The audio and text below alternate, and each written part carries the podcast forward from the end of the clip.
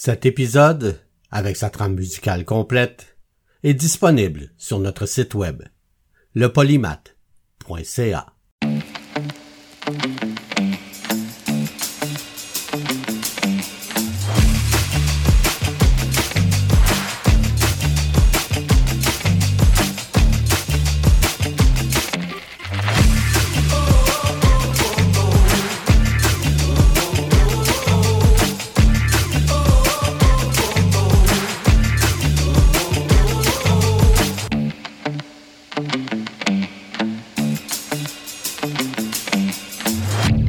Le polymath avec Bruno Laberge.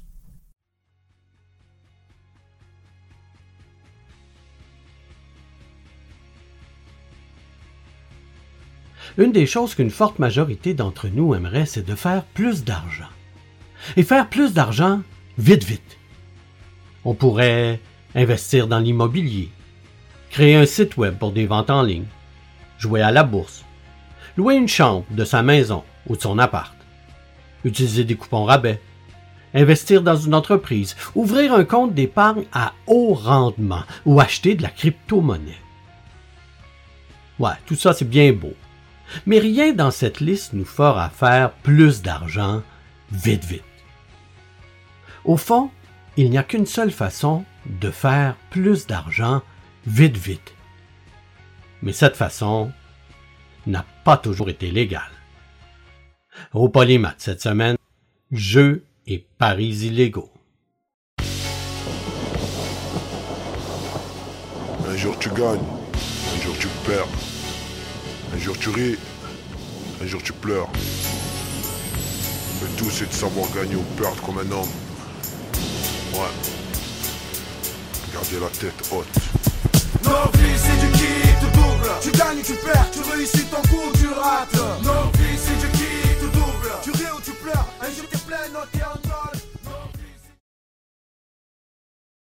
Phénomène à peu près universel, les jeux de hasard et d'argent existent au Canada depuis la Nouvelle-France. Au 19e siècle, des loteries servent même à financer de grands travaux d'infrastructure comme le canal Welland. Mais dans la deuxième moitié de ce siècle, on assiste à un resserrement graduel de la réglementation du jeu. Resserrement qui culmine avec le Code criminel de 1892, interdisant complètement ces jeux, mais réservant toutefois quelques exceptions comme le tri d'objets de faible valeur à des fins charitables. Le jeu bascule alors dans l'ombre et l'illégalité, car la population ne s'arrête pas de jouer pour autant. La province de Québec est depuis longtemps plus tolérante envers le jeu que ses voisines, en majorité anglo-protestante. Cela est dû notamment à l'influence de l'Église catholique, dont la morale est moins intransigeante et qui a obtenu des exceptions à la prohibition du jeu afin de financer ses œuvres charitables. Montréal compte aussi des communautés chinoises, irlandaises et juives d'Europe de l'Est qui apprécient diverses formes de jeux et ne partagent pas les idées des anglo-protestants sur ce sujet. Si on ajoute le développement rapide du tourisme à Montréal à l'époque de la prohibition américaine de 1920 à 1933, les conditions sont toutes réunies pour le développement d'une véritable industrie du jeu. Montréal profite aussi de sa situation géographique. Comme des lois interdisent les paris d'un État à l'autre, les gamblers, que soient les tenanciers de maisons de jeu ou les joueurs, contournent cette contrainte en faisant de Montréal un relais majeur de l'information pour les paris aux États-Unis. Et les liens tissés entre les pègres montréalaises et new-yorkaises facilitent le tout. Tout est en place donc pour faire de Montréal un centre de jeu international. Et vers 1950, elle devient la troisième ville en importance pour le jeu et les paris en Amérique du Nord, après Las Vegas et New York. À cette époque, on estime à 250 le nombre de maisons consacrées à ces activités illégales dans la métropole.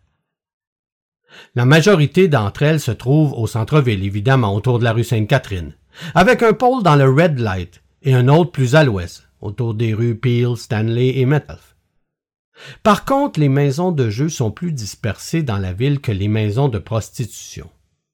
On en trouve dans chaque quartier, ce qui permet aux tenanciers de rejoindre leur clientèle où qu'elle soit, au travail, près des usines ou même dans les quartiers résidentiels, ce qui cause une certaine gêne dans la population. Quels que soient ses goûts ou la taille de son portefeuille, le joueur y trouve son compte. Bookies qui sont des maisons où l'on peut parier sur tous les sports, courses de chevaux à l'hippodrome de Blue Bonnet, maisons de jeu où l'on s'adonne à différents jeux de cartes et de dés, dont la célèbre Barbotte, le jeu signature de Montréal.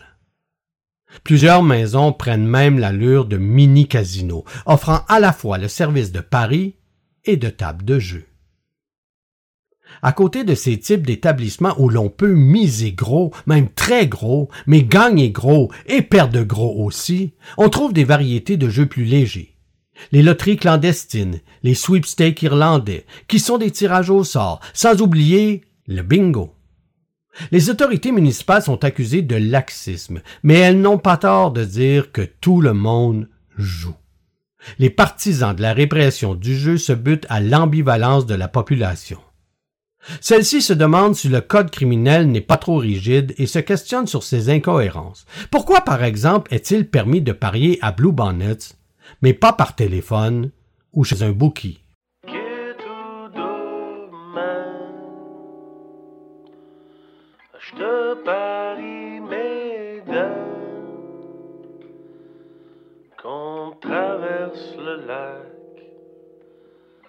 Sans.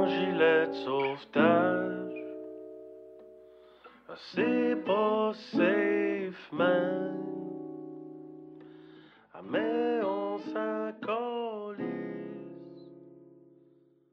Les réformateurs répliquent d'abord que le jeu et les paris illégaux entraînent des dangers sociaux comme le jeu compulsif et la ruine de familles ouvrières. Mais le principal problème demeure qu'il profite au crime organisé, pour lequel le jeu constitue la principale vache à lait depuis la fin de la prohibition. Des journalistes calculent en 1945 que dans certaines maisons de jeux du centre-ville, il peut se miser près de 75 000 dollars à l'heure. 75 000 dollars à l'heure en 1945. Pensez-y. C'est plus d'un million en dollars actuels. Cela signifie d'énormes profits pour la pègre montréalaise, profits qui peuvent être réinvestis dans d'autres entreprises criminelles ou infiltrer l'économie légale. Le crime organisé montréalais reflète autant la répartition multiethnique de la pauvreté que la présence de réseaux internationaux liant la pègre locale aux mafias new-yorkaises ou marseillaises. Dans les années 1940 et 1950, alors que la communauté juive issue d'une immigration récente s'extirpe peu à peu de la pauvreté, une pègre juive contrôle à Montréal comme à New York une bonne partie des maisons de jeu. On peut penser à des gamblers, que ce soit des tenanciers de maisons de jeu ou joueurs, comme Harry Ship, Max Shapiro, Harry Davis et son assassin Louis Berkowitz. Il y a aussi des réseaux criminels chinois dans Chinatown, irlandais dans Griffintown et dans l'ouest de la ville, des Italiens bien sûr, et des Canadiens français comme Hector Cadieux et Armand Courville, ce dernier étant un proche associé de Vic Cotroni. Ces divers éléments cohabitent au sein de la pègre montréalaise, dans la rivalité ou dans la collaboration.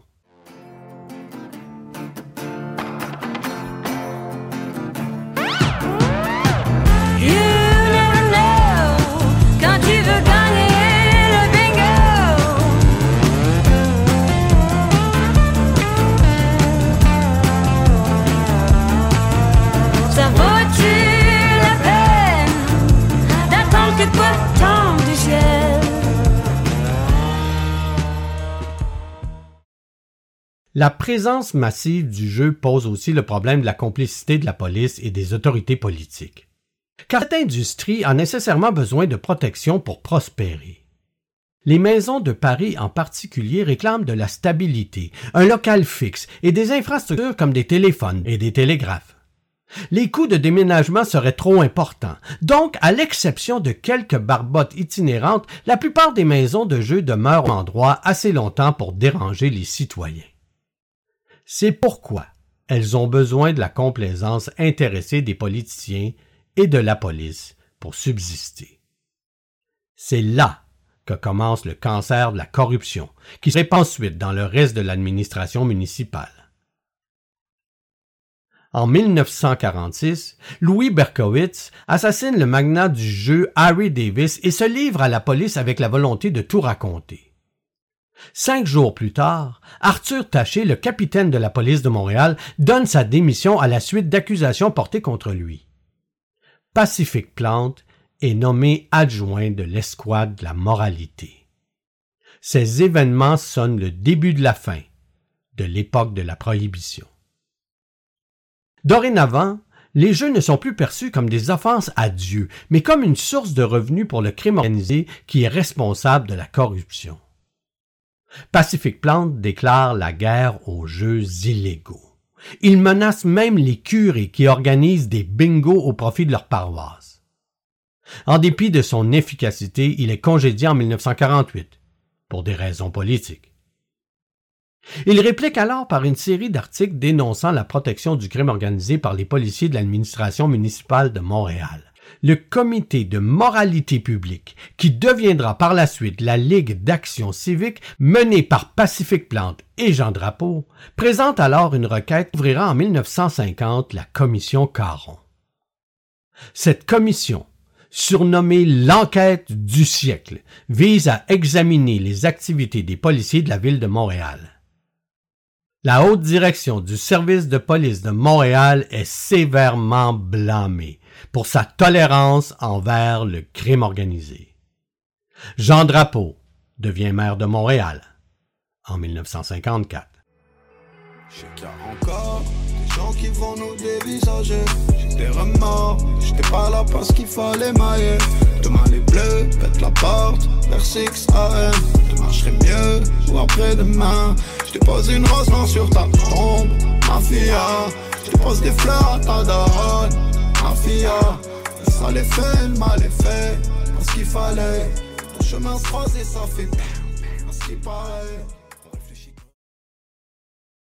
Comme si le jeu en soi pose moins de problèmes que la pègre à qui il profite et que la corruption qu'il engendre, une solution semble être de laisser l'État gérer le jeu. Plusieurs politiciens québécois comme le maire Camillien Houd dans les années 1930 et le premier ministre Duplessis dans les années 40 et 50 prônent l'instauration d'une loterie municipale ou provinciale. La création d'une loterie permettrait de financer des causes à caractère social comme l'aide aux chômeurs ou le financement des hôpitaux. En gros, L'objectif serait de renflouer le trésor municipal, de garder dans la province les sommes misées et de les utiliser pour le bien public. Mais il se bute alors au code criminel et à la résistance des autorités fédérales.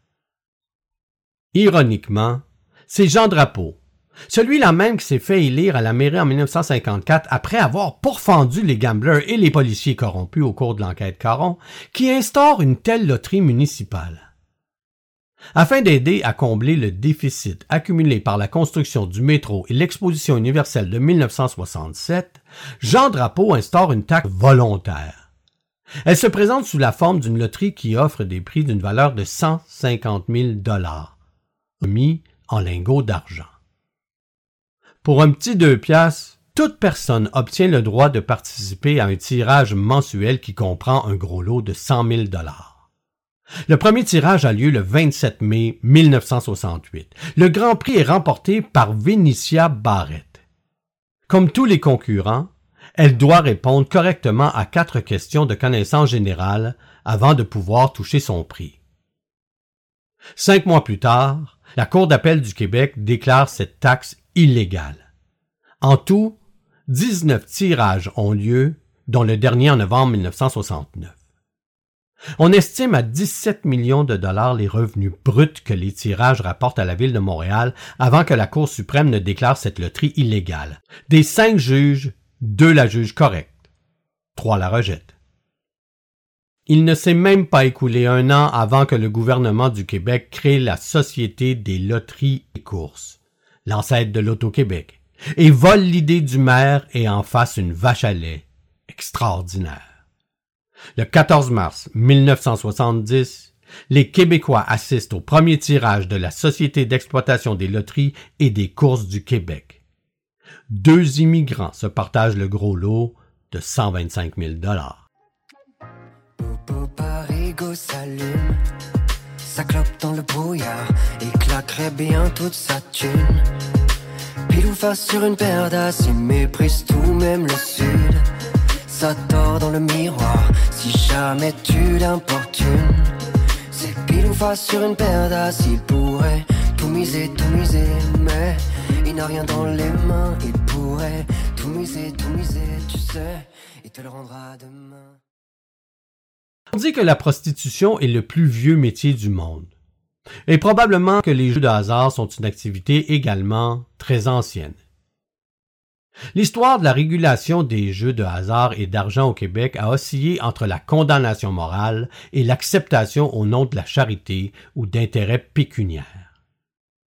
La société, selon les époques, a choisi de laisser aller les choses, de lutter contre ou de légiférer pour tenter de l'encadrer, car c'est pratiquement impossible d'aller à l'encontre de ces jeux de hasard qui combinent le plaisir du jeu lui-même, l'appât du gain et l'ivresse du risque.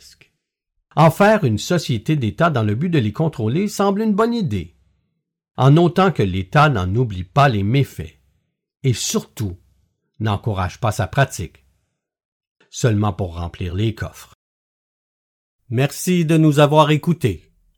Et si vous avez aimé cet épisode du Polymath, alors vous pouvez nous encourager en visitant notre page Patreon au patreon.com slash le polymath. Merci tout le monde.